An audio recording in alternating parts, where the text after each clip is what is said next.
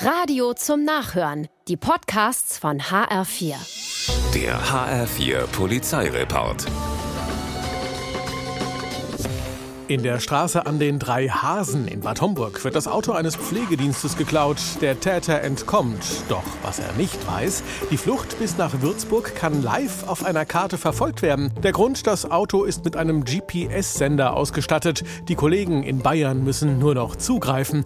Der vermutlich dumm aus der Wäsche guckende 22-jährige Autodieb kommt ins Gefängnis. Der Wagen zurück nach Bad Homburg.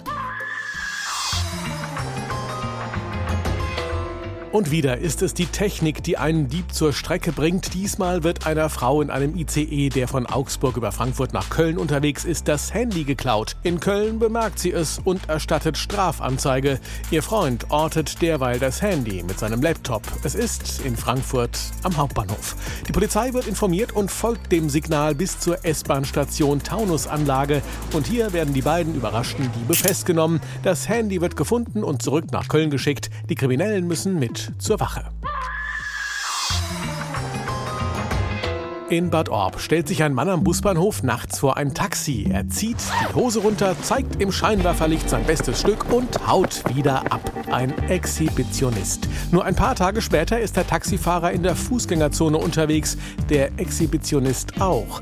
Diesmal trägt er zwar eine Hose, trotzdem erkennt ihn der Taxifahrer wieder. Peinlich. Die Polizei kommt und nimmt den 43-Jährigen fest. Jetzt wird ermittelt, ob der Mann für ähnliche Fälle als Täter in Frage kommt. Die Hose jedenfalls wird er in nächster Zeit nicht mehr verlieren.